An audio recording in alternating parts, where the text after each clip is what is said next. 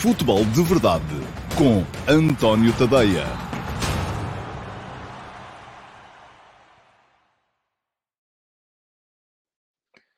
Ora, então, olá, muito bom dia a todos e sejam muito bem-vindos à edição número 562 do Futebol de Verdade para segunda-feira, dia 21 de março de 2022.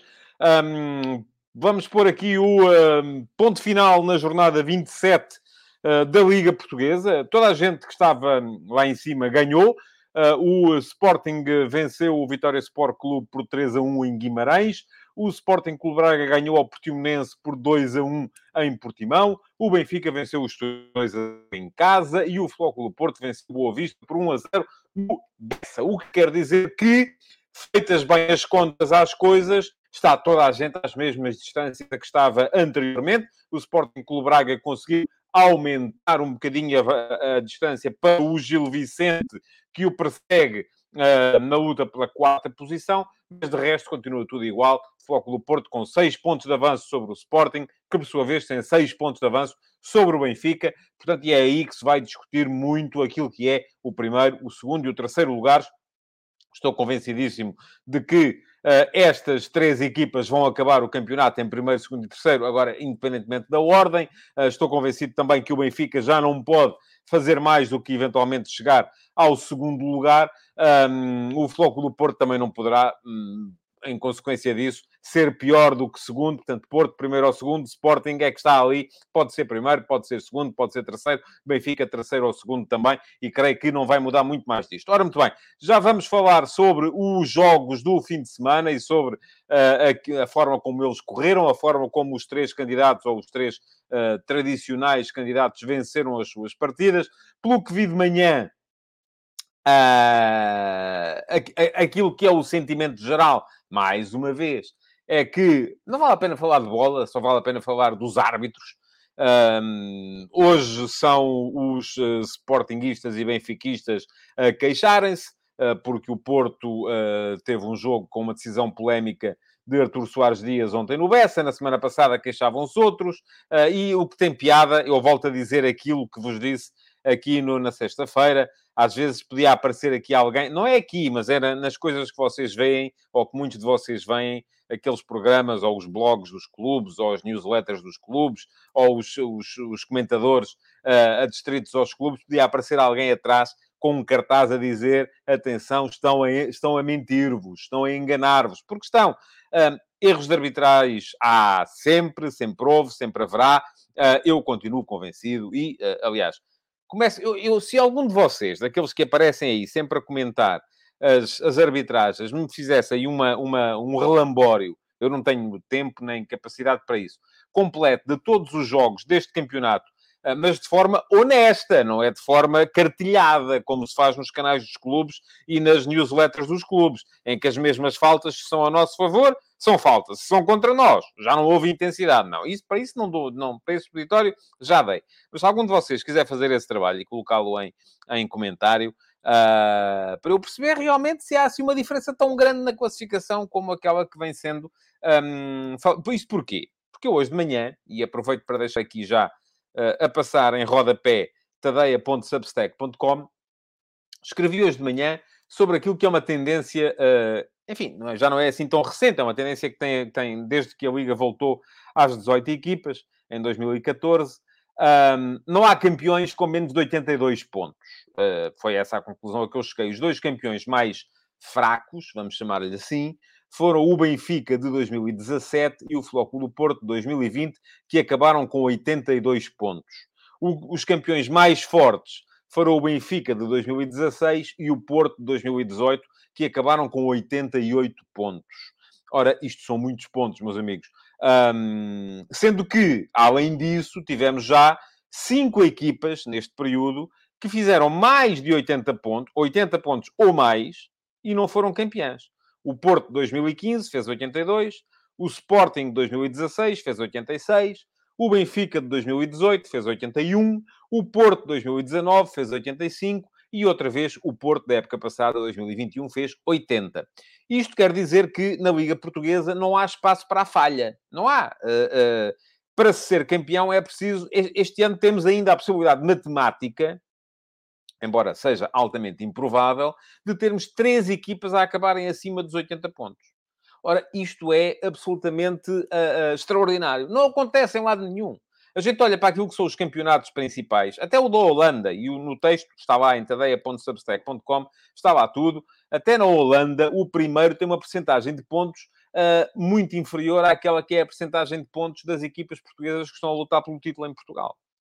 Uh, e isto, do meu ponto, e isto é, é, é, quando digo que é uma tendência relativamente nova, é porque no período anterior, em que tivemos a liga de 18 equipas, portanto 34 jornadas, a raridade eram equipas que faziam mais de 80 pontos. Só tivemos, uh, em 14 anos, uh, tivemos uma, duas, três, quatro, cinco, seis, sete. Ou seja, metade. E tivemos um campeão, o Benfica de Trapatona, em 2005, com 65 pontos.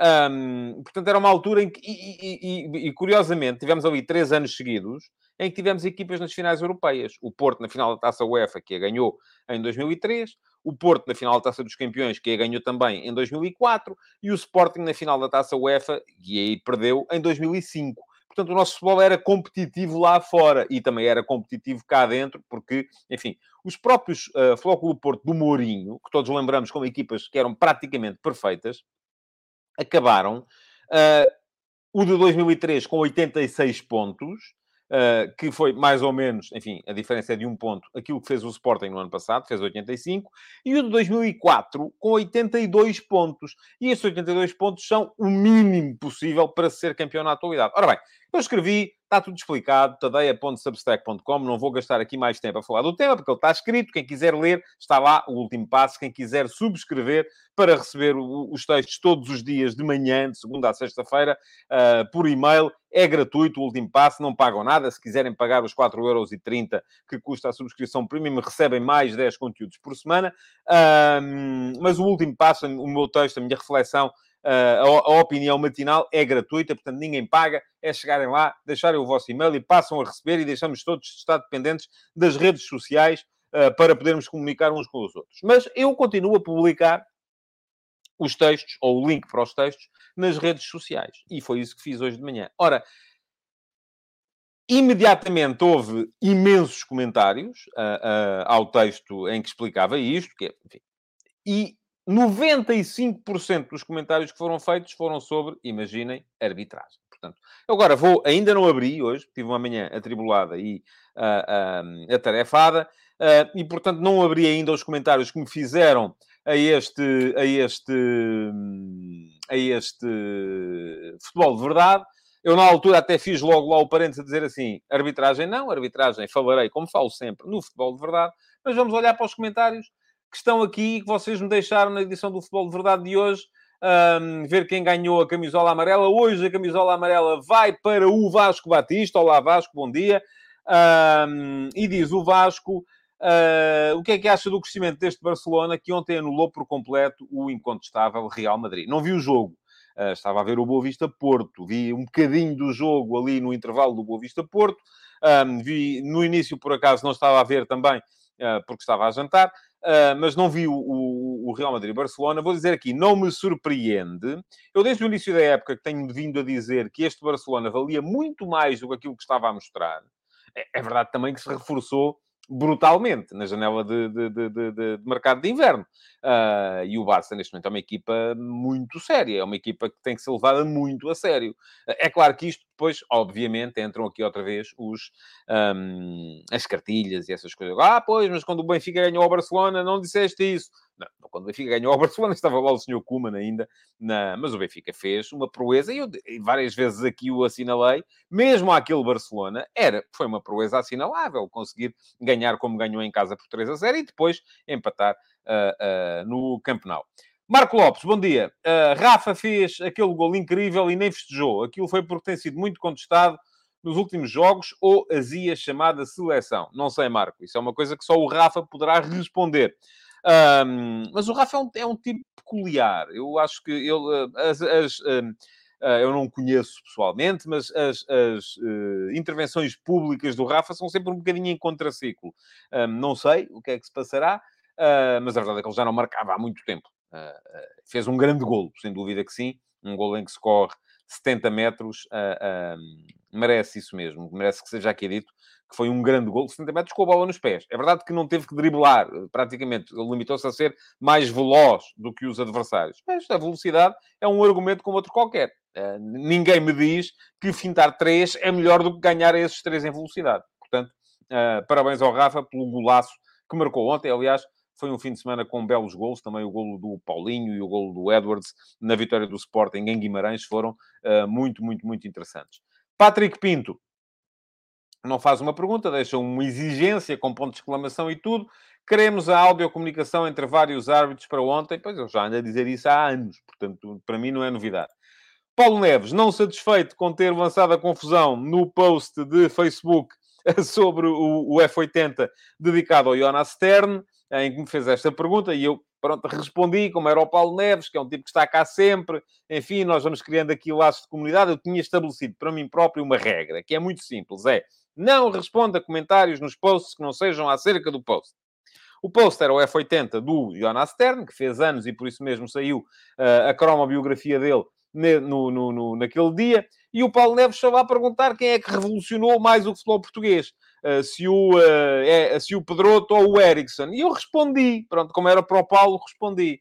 Uh, pronto, foi o suficiente. Lançou-se logo ali a confusão. Uh, porque é que eu estou a dizer isto? Porque se fosse de outro clube não dizia, porque se fosse não sei quem não é. Não estou para isso, muito francamente. A sério, estou tão cansado desta narrativa que os clubes lançam através das suas centrais de propaganda. Tão cansado tão cansado, tão cansado, que já não tenho muita paciência para esse peditório. Agora, à sua pergunta, aqui hoje, neste espaço, sim, vou-lhe responder. Estão a perguntar que treinadores revolucionaram o futebol português nos últimos 40 anos. Portanto, 40 anos, estamos a falar desde 82. Vou-lhe dizer, dois acima de todos os outros. Eventualmente com um terceiro. Sven Horan Eriksson, porque Pedroto já, a Revolução Pedroto já tinha sido antes. Aliás, eu acho que a Revolução Pedroto é verdadeiramente no, no final dos anos 60, na primeira vez que ele pega na equipa do Porto, depois de fazer um excelente trabalho na Académica e antes de fazer um trabalho ainda melhor no Vitória Futebol Clube, em Setúbal. Um, depois a Revolução de 70 é diferente, é muito diferente. São outros métodos, é outra forma de encarar a realidade. É uma revolução mais comunicacional do que futebolística.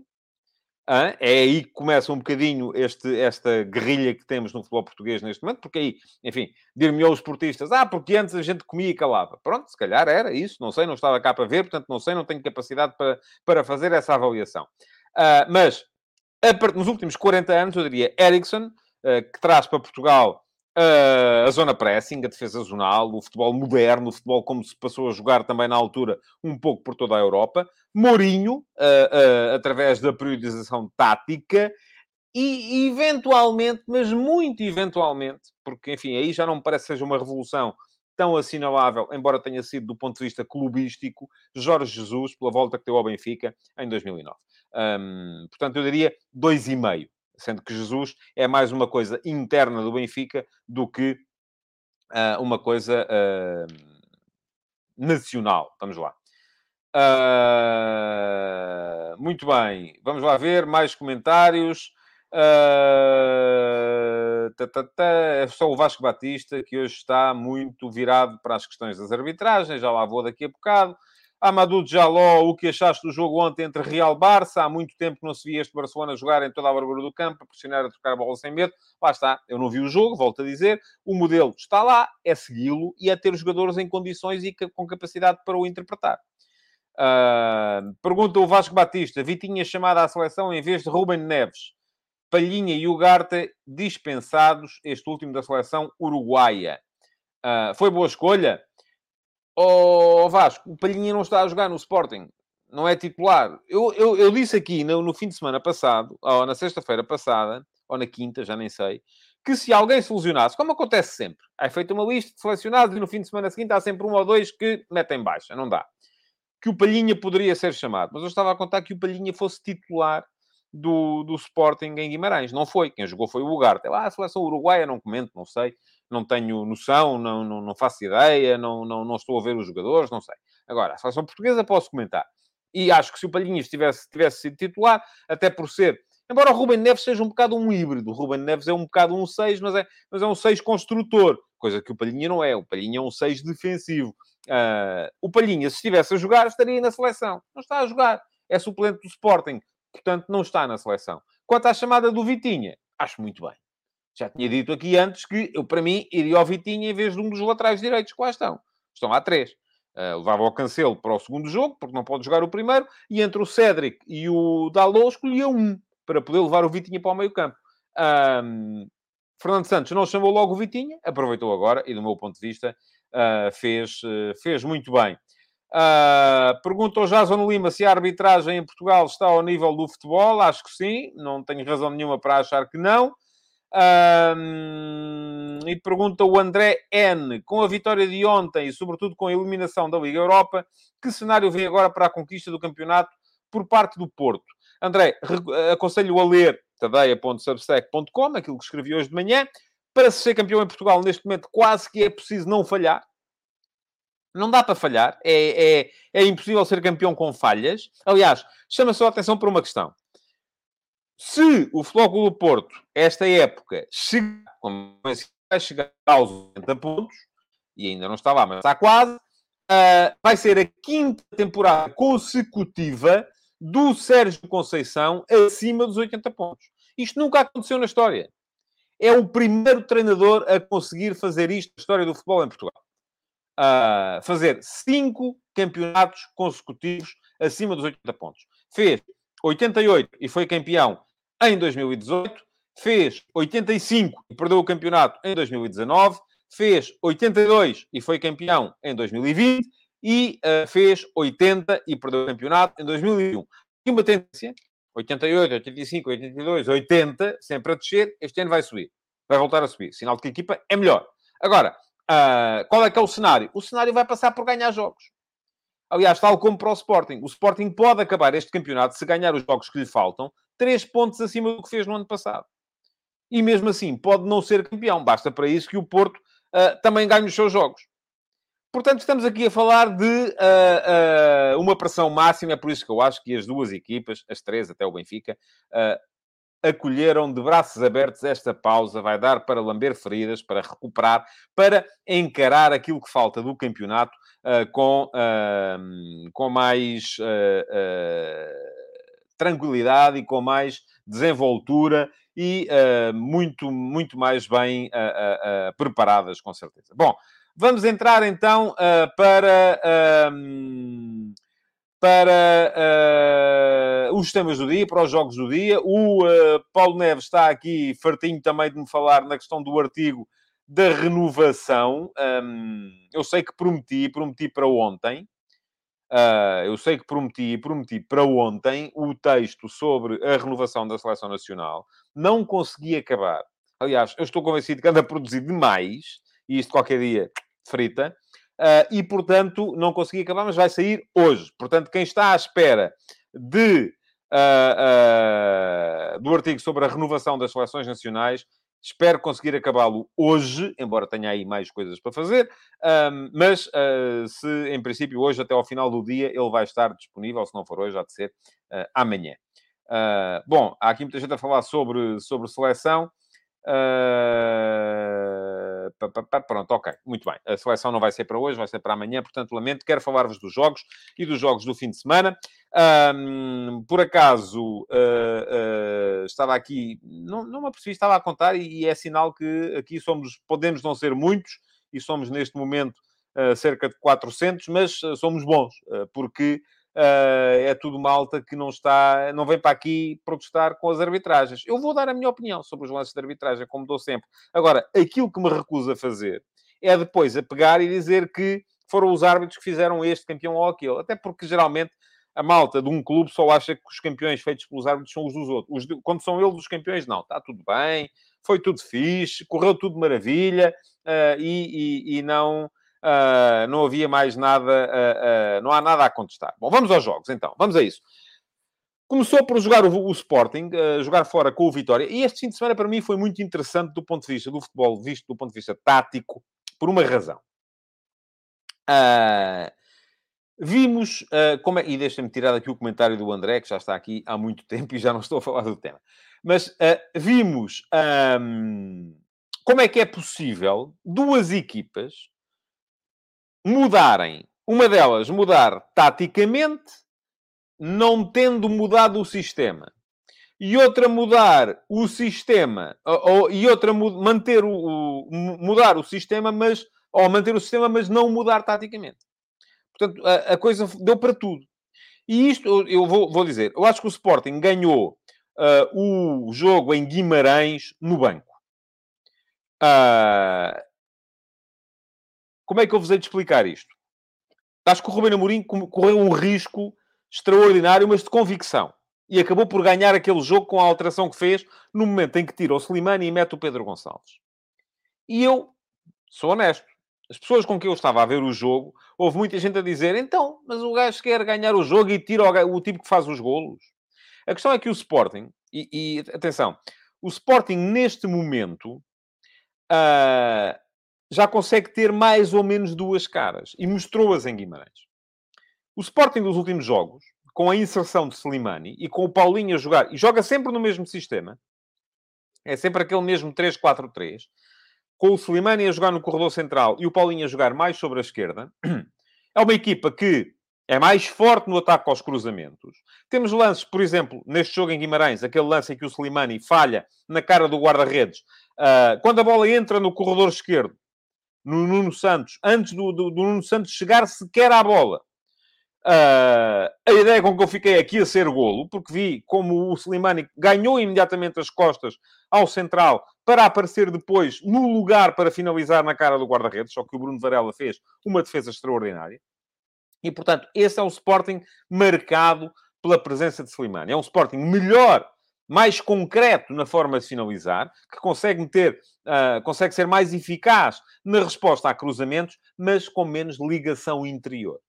E o Sporting estava a sofrer para ter bola naquele jogo com o Vitória. O Vitória preparou muito bem o jogo, o Pepa. O Pepa preparou o jogo de uma forma em que o Alfa Semedo, baixando uh, para, uh, para central, quando a equipa não tinha a bola, e encaixando no Slimani, uh, com depois o Jorge Fernandes e o, e o, o outro, o, e o outro central a encaixarem nos dois, nos, o Mumin a encaixarem nos dois avançados do Sporting, que era o Paulinho e o, o Pablo Sarabia, o Sporting uh, dificilmente conseguia fazer a tal ligação interior.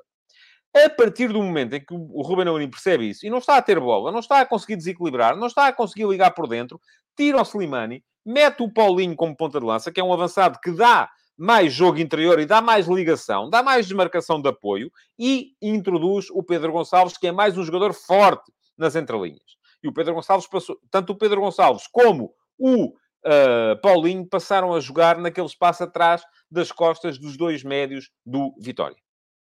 E isso foi decisivo. O Sporting, a partir desse momento, mandou no jogo. Ainda falhou dois golos cantados. Aí está, porque não estava o Slimani. Embora o Slimani também os falhe, como falhou na primeira parte. Passou a ter mais jogo, menos capacidade de finalização. Falhou dois golos cantados, mas acabou por marcar outros dois. E, por sinal, dois belíssimos golos. O do Paulinho numa finalização de, de letra e o do Edwards num remate de fora da área, em arco, a fazer a bola entrar mesmo junto ao, ao ângulo. Portanto, um, aí está. O Sporting, mantendo o sistema, mantendo o 3-4-3, mudou a forma de jogar. Porque passou a jogar com mais apoios interiores, uh, com mais ligação, uh, com mais tabelas, menos cruzamentos. Portanto, manteve o sistema, mudou a forma de jogar. E onde é que eu queria chegar com isto? O Porto, no Bessa, mudou o sistema e manteve a forma de jogar. Portanto, fez exatamente o contrário. E fez o quê o Porto no Bessa? Eu daqui a bocadinho já falo uh, dos, dos, jogos de forma mais, mais metódica. Mas o Porto no Bessa apresentou-se, e já tínhamos visto este Porto a jogar em 4-2-3-1, já tínhamos visto este Porto a jogar naquele 4-4-2 híbrido, em que o ala direito, o Otávio, vem mais para dentro para fazer 4-3-3 com os outros dois médios, o Uribe e o uh, Vitinha, uh, beneficiando depois da deslocação de um dos avançados, precisamente para o corredor que ele deixa livre. Uh, e já tínhamos visto este Porto a jogar em 4-3-3 puro. Agora, hoje, vimos em 4-4-2 losango. Hoje não, ontem. Os jogadores são os mesmos. Portanto, mudou o sistema, mas a forma de jogar mantém-se. O Porto joga da mesma maneira. Atrai dentro para abrir fora.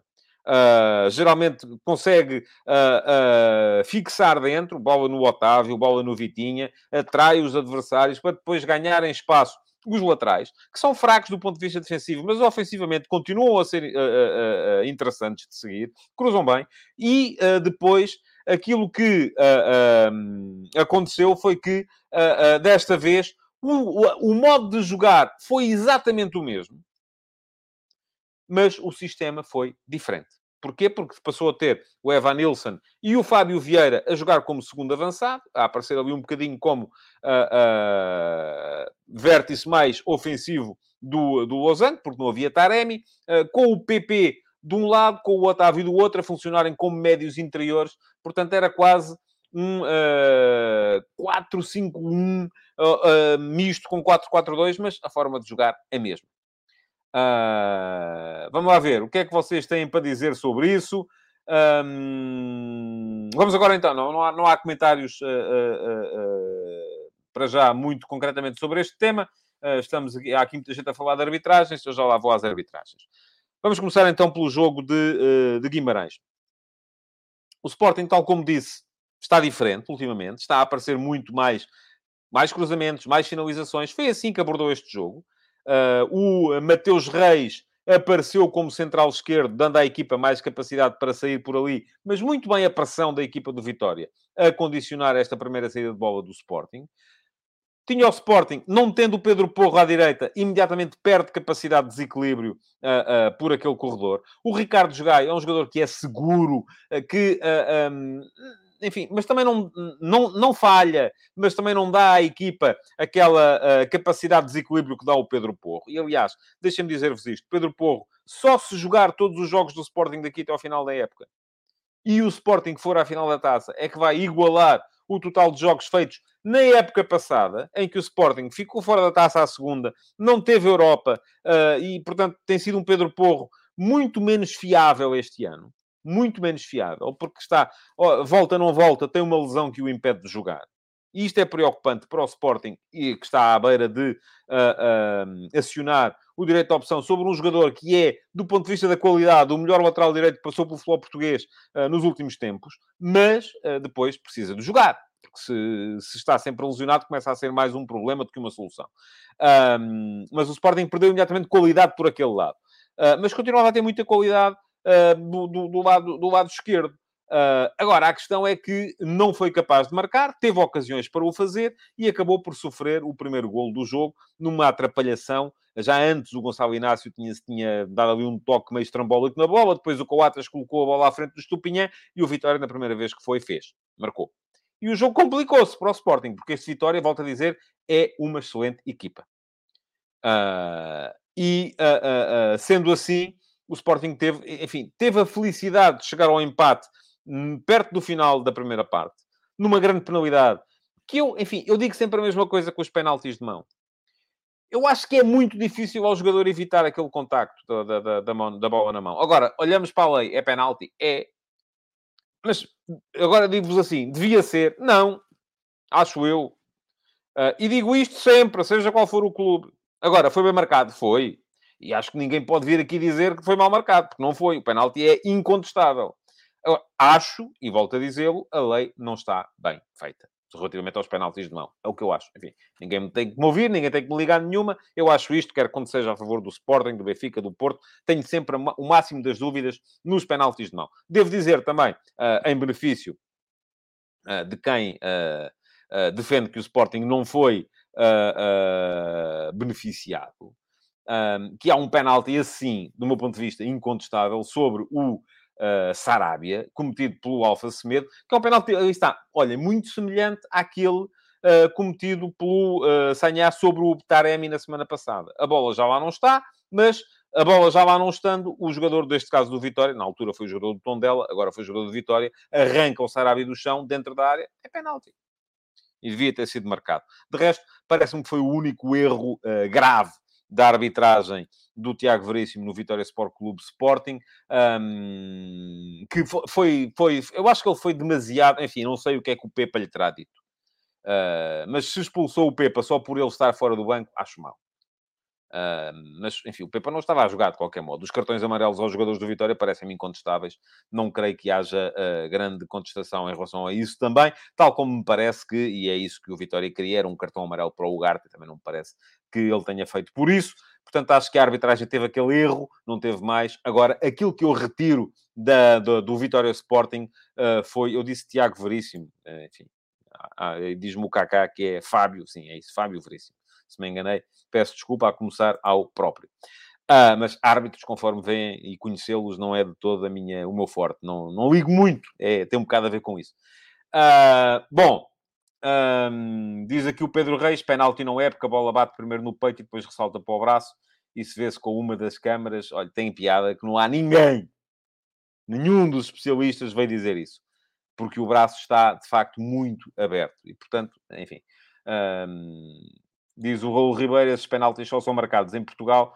Vimos no jogo Porto-Leão, a mão foi mais evidente e o árbitro não marcou. Ora, lá está. E eu acho que não marcou, uh, precisamente porque ali há um ressalto também no... Aqui o ressalto no peito a mim não, não, não é evidente para mim. Uh, diz o Paulo Guedes, o problema não é o penalti, é a interpretação que os árbitros fazem, lances idênticos em jogos diferentes, têm interpretação diferente. Uh, e diz o Nelson Galvão, entrada no calcanhar daqueles de Inácio, nem cartão foi foi a discussão do Pepa, por acaso acho que não, acho que isso foi depois, mas enfim, uh, não, não vamos sequer, sequer por aí. Uh, e diz o Pedro Patrício que é um penalti a favor do Vitória, aos guarda-redes não vale tudo. Não, mas o guarda-redes choca a bola, amigo. Uh, e gosto muito de ver aqui gente com um cascolo do Vitória, como é o caso do Pedro Patrício. O Adam soca a bola, a colisão é uma colisão normal entre dois corpos que estão. Lembra-se do lance um, já não sei se foi o ano passado, foi o ano passado, sim, no Belenenses Chá de Flóculo do Porto, do, creio que era o Cristiúco, o guarda-redes do Belenenses, com o Nanu, é igual. O guarda-redes choca a bola, choca um com o outro, são dois corpos em movimentos contrários, chocam um com o outro, não há rigorosamente nada a fazer. Diz o Cristiano Araújo que o Jorge Coroado diz que não é penalti. Ó oh, oh, Cristiano, o Jorge Coroado conseguiu decidir esta semana ao contrário dos outros em tudo. Eu por acaso vi, tive a curiosidade de ver, mas em tudo mesmo. Não há um lance que ele decida uh, de, em relação aos outros. Pronto, ok. Uh, eu vou dizer aquilo que acho. Para mim, a lei devia proteger os jogadores neste tipo de situação. Já disse aqui várias vezes. Acho que só devia ser dada uma falta de mão quando há um movimento do braço em direção à bola posterior à última alteração de trajetória da bola. Agora, não é isso que está na lei, amigos. Lamento. Uh, uh, e, portanto, como não é isso que está na lei, aquilo que eu gostaria que acontecesse, há muita coisa que eu gostava que o mundo fosse mais justo, que não houvesse fome, enfim, e não, não, não tenho, esse, não tenho esse, esse direito a decretar aquilo que o mundo deve ser. Portanto, vamos ficar por aqui. Uh, bom, Benfica, uh, Estoril. Um, gostei de ver o Estoril, gostei de ver o Estoril, de certa forma, afoito, a tentar chegar à frente, a tentar discutir o jogo, com qualidade ofensiva. Um, o Leonardo Ruiz é um avançado que, que, joga. O André Franco fez um belo jogo, acho eu. Uh, agora, uh, é verdade que o Estoril depois precisa de uh, ser um bocadinho, sobretudo se está a jogar com um grande, e se quer discutir o jogo, não pode ser tão displicente como, começou, como foi em alguns lances. Enfim, teve lances para inaugurar o marcador, como o Benfica teve, o jogo estava dividido. o Benfica, que apresentou uma cara ligeiramente diferente, não tinha estar apta, apareceu com o Maite perto do Weigl, algum déficit criativo, limite-me a registar que Maite está à frente de uh, uh, João Mário para aquela posição, está à frente de Paulo Bernardo para aquela posição, um, mas uh, de facto o, o, jogo do Benfica Estoril fica marcado claramente por aquele golaço do Rafa. Pegar na bola à saída da sua própria área, conseguir levá-la em condução até à baliza do adversário e bater o guarda-redes não é para qualquer um. o Rafa quando, quando uh, uh, faz estas coisas, é de facto um, um, um, jogador extraordinário e foi isso, foi, foi ele que abriu o caminho para, um, para a vitória do Benfica e depois uh, consolidada na segunda parte com mais um gol do Gonçalo Ramos. Estou a gostar muito de ver o Gonçalo Ramos. Acho que o Gonçalo Ramos, para o ano no Benfica, vai ser Gonçalo Ramos e mais 10. É um jogador que é fundamental nesta equipa do Benfica e vai ser fundamental, com certeza, no futuro do Benfica. Mais uma nota: o Benfica a ter, um, e o Nelson de Veríssimo está a conseguir fazer isso, está a conseguir chamar mais gente da formação, mais gente da, da, da equipa B. Uh, há jogadores que eu acho que, enfim, que não vão pegar. Uh, há outros, e o Gonçalo Ramos é o caso mais evidente, uh, dos que pegam destaque e já ninguém os tira de lá, a não ser quando for para saírem para um clube mais, uh, mais, mais forte do ponto de vista do, do, dinheiro. ora, muito bem, diz o Nuno Camacho, que era, que, que era aquele penal. Eu não costumo ter memória curta, dezembro de 2020, Farense Sporting, o guarda-redes defende e soca a bola antes de chocar com o Fedal e é marcada falta o Sporting levou os três pontos uh, porque venceu 1 a 0 num jogo muito difícil. Olha, tenho uma vaga memória uh, desse, desse jogo. Uh, não tenho a certeza que seja assim como o Nuno está a dizer. Não, não, enfim, não estou... Não, não vou dizer-lhe que sim nem que não, não porque de facto eu lembro-me de jogos, mas lembro-me de bola. Agora, e o Nuno, que é portista, também se quiser exercitar a sua memória, pode encontrar, e já vamos para aí, é no lances iguais ao do Mbemba uh, ontem no, no, no Boa Vista Porto, em que os jogadores foram expulsos. E o Mbemba ontem não foi. Portanto, meu amigo, isto toca a todos. Uh, e diz-me ainda ao Nuno Camacho, esteja à vontade para confirmar, e eu também lhe digo, esteja à vontade para confirmar também, relativamente àquilo que eu lhe estou a dizer. E vamos então entrar no... Uh... Ah, e diz o João Lopes uma coisa que é verdade. A defesa do Estoril no lance do Rafa foi muito passiva. Ninguém... É verdade que sim. Um, mas, enfim, a verdade é que o Rafa, eu volto a dizer, para fazer faltas é preciso apanhá-los. Uh, e já disse isto aqui várias vezes. Por exemplo, olhem, uh, a seguir ao Sporting Manchester City, uh, em que se dizia, ah, o Sporting nem faltas fez. Pois é, que nem sequer lá chegavam. E isto acontece muitas vezes. para fazer as faltas é preciso ser capaz de, os, de os apanhar. E, e, isso nem sempre é fácil, nem sempre é possível. E eu creio que ontem a defesa do Estoril foi passiva no lance do gol do Rafa, porque nem sequer o apanharam. A questão é essa. Um, diz o, o Dúlio Souza que me vai enviar o vídeo. Não é preciso, vou já ver daqui a bocado. Vou já ver daqui a bocadinho. Uh, isso é fácil de ver, é ir a, a, ao site da Liga e estava lá tudo. Uh, portanto, já lá vou daqui a bocado, mas também... Ouçam, se vamos estar aqui agora a discutir lance a lance, uh, expulsão a expulsão, uh, penalti a penalti, não saímos daqui, não falamos de bola, e hoje fiquei super feliz, a sério, super feliz por ter conseguido uh, introduzir aqui um bocadinho de conversa sobre tática antes de atacar a questão dos, do, dos lances. Em relação ao jogo de ontem, à noite, ao Boa Vista Porto, há uma coisa que é incontestável. O Porto foi muito melhor no início. O Porto Início surpreendeu o Boa Vista. Eu creio que até pela forma como apareceu com o Fábio Vieira em vez do Taremi, a tal questão do Taremi ter tido Covid e ter sabido mesmo antes do jogo começar e por isso não pôde jogar. Uh, mas uh, uh, o Boa Vista estava preparado para uma outra realidade e acabou por ser surpreendido e por isso o Porto foi muito melhor no início. Podia ter marcado, inclusive, antes de o ter feito. O gol é muito bem construído. É uma jogada de laboratório que vem Uh, do, o, o, o, o, João Lopes diz que o Gonçalo Inácio fez uma entrada como a do Mbemba e não teve cartão. Ó oh, João, não teve nada a ver. É como comparar a beira da estrada com a estrada da beira. É que não teve nada a ver. E eu só lhe perdoo porque eu sei que o João é muito portista. E o que para si pode ser uma, pode ser uma, uma vantagem, mas eh, para uma análise fria dos, do, dos lances, não é.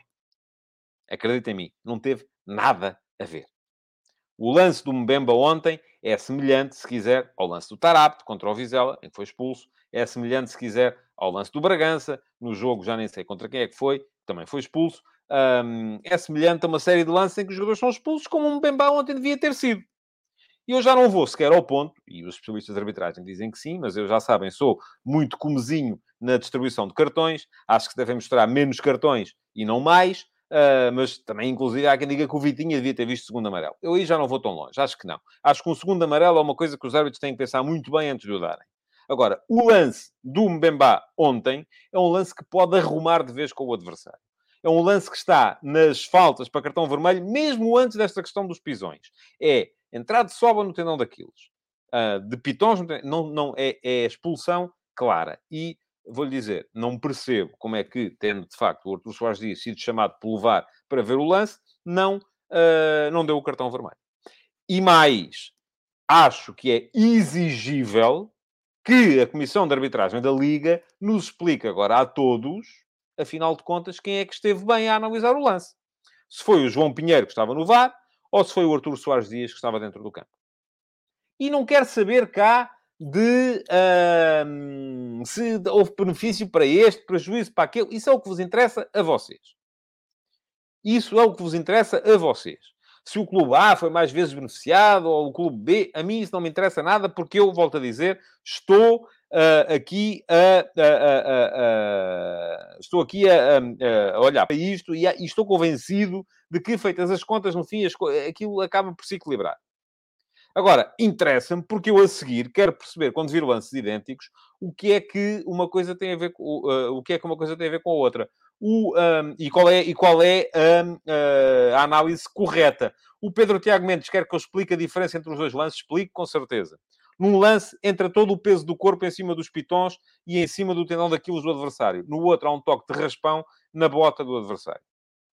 Portanto, a grande diferença é esta. Se, se isto não lhe chega, uh, ouça, Pedro, você é jovem, estou a olhar para a sua fotografia, calça umas chuteiras, vai jogar um bocadinho a bola e percebe, e peça para lhe fazerem as, as duas coisas. E depois logo vê qual é a diferença. Uh, bom, mas estava a dizer, o Porto de facto foi muito melhor no início, uh, justificou a vantagem, chegou lá bem, uh, podia ter feito 2 a 0 de, de, de, de, grande penalidade, grande defesa, ou melhor, duas grandes defesas do Bracali no mesmo lance. Deixem-me só, parênteses, para vos dizer que não acho que tenha ficado uma grande penalidade por marcar a favor do Porto. não acho de todo uh, que tenha ficado um penalti por marcar a favor. O, o, estava aqui o, o José Lima a falar do Fábio Cardoso no Darwin. Uh, eu, eu, não me lembro já bem desse lance, Fábio, mas creio que esse não foi no tendão daqueles, creio que foi pela frente. Um, enfim, não sei. Uh, o Pajó está aqui no Instagram a rir-se muito, ainda bem. Olha, um, Pajó, vou-lhe dizer uma coisa e vou-lhe dizer só para si, porque também está cá todos os dias. Se acha que isto é um programa humorístico, uh, a sério, pode passar ao próximo. Uh, e não, não, não, não é. Uh, não se julga o dono da verdade, eu próprio não julgo. Portanto, se o Pajó acha que é o dono da verdade e que, na verdade, o seu clube, é o Futebol do Porto, é que é sempre prejudicado e os outros é que são sempre beneficiados, olha, estava aqui agora a dizer o Pedro Caxias, que é de uma cor diferente da, da, da sua, está a ver? Acaba por equilibrar, este também se ri. Portanto, eu já vi isto aqui, eh, a pessoa diz, está aqui ao meio e uh, uh, vocês estão a ver o cartaz que vos mostram lá na televisão dos vossos clubes, estão a mentir-vos. E diz-me aqui o Pedro Costa, acaba por equilibrar. Diga-me um lance que seja em que o VAR interferiu para beneficiar o Benfica. Pronto. Portanto, é o Benfica que é sempre prejudicado. O Pajó acha que não, acha que é o Porto que é sempre prejudicado. Hum, vem aqui algum do, do, do, Sporting a dizer que é o Sporting é que é sempre prejudicado ou não? Também há, de certeza. Hoje estão é mais caladinhos, não, não aparecem. Não aparecem por aqui, porque eu também não tenho agora tempo para ir à procura. Uh, mas pronto, se vocês acham que isto é humor, a sério, passa. a gente. A... Ouçam, olha. O, o, o, Bruno Nogueira, o Ricardo Araújo Pereira fazem todos humor muito melhor do que eu. Portanto, estão aqui para se rir, a sério, vão à vossa vidinha, vão almoçar, está na hora. Não, isto aqui não é para rir, isto aqui é para falar a sério. E se vocês querem uma opinião equilibrada de um gajo que está ao meio, epá, então contem comigo. Se querem que vos mintam como vos mentem as, os canais de propaganda dos vossos clubes, as newsletters, os comentadores engajados que vão lá receber as indicações. É pá, continuem, mas não apareçam aqui, não fazem cá falta, a sério. A sério, é que é mesmo isso. Nada, zero, bola. Uh, porque para isso, de facto, não estamos cá para isso. Não estamos cá para isso. Uh, bom, estava a dizer que achava que não tinha ficado um penalti para marcar a favor do Porto, porque mais uma vez vimos a, a, jogada em que o Evan Nilsson tem a bola do lado esquerdo e abre a perna para o lado direito à espera do contacto, que, é, que acabou por uh, por acontecer, uh, mas de facto não há, não há, não há grande penalidade. E no final, o Boa Vista reagiu. Reagiu tarde, do meu ponto de vista, mas reagiu ainda a tempo de ameaçar. O Porto parece-me que estava de facto fatigado e por isso me parece que esta, esta pausa para o Porto e para o Sporting também vem na altura ideal. porque a partir daqui, Porto e Sporting sabem que aquilo que têm que fazer é jogar sete jogos de campeonato e a segunda mão da meia-final da taça. Uh, e podem prepará-los. E tirando aquela meia final da taça entre a 30 e a 31 jornadas, em que vão ter que jogar a meio da semana, é um jogo por semana, são ciclos normais de trabalho e é assim que os treinadores gostam. Portanto, a partir daqui, eles geralmente não gostam das pausas de, de, de, de, seleções, desta vez vão agradecer aos céus que ela tenha aparecido. E isso aconteceu. Portanto, acabou no final o Boa Vista por beneficiar um bocadinho da fadiga do Flóculo Porto, por conseguir chegar à frente. O Musa ainda mete uma bola na barra. Uh, o, no final ainda há uma grande defesa do, do, do Diogo Costa uh, perante, perante o Poroso, creio que foi o Poroso. Uh, e, no entanto, a vitória do Porto, do meu ponto de vista, apesar da tal questão, porque está, volto a dizer, dizer, não explico jogos com arbitragens. Uma coisa é eu achar que há um erro de arbitragem, outra coisa é vir dizer, ah, se não tivesse e tal, o que é que acontecia? Esqueçam.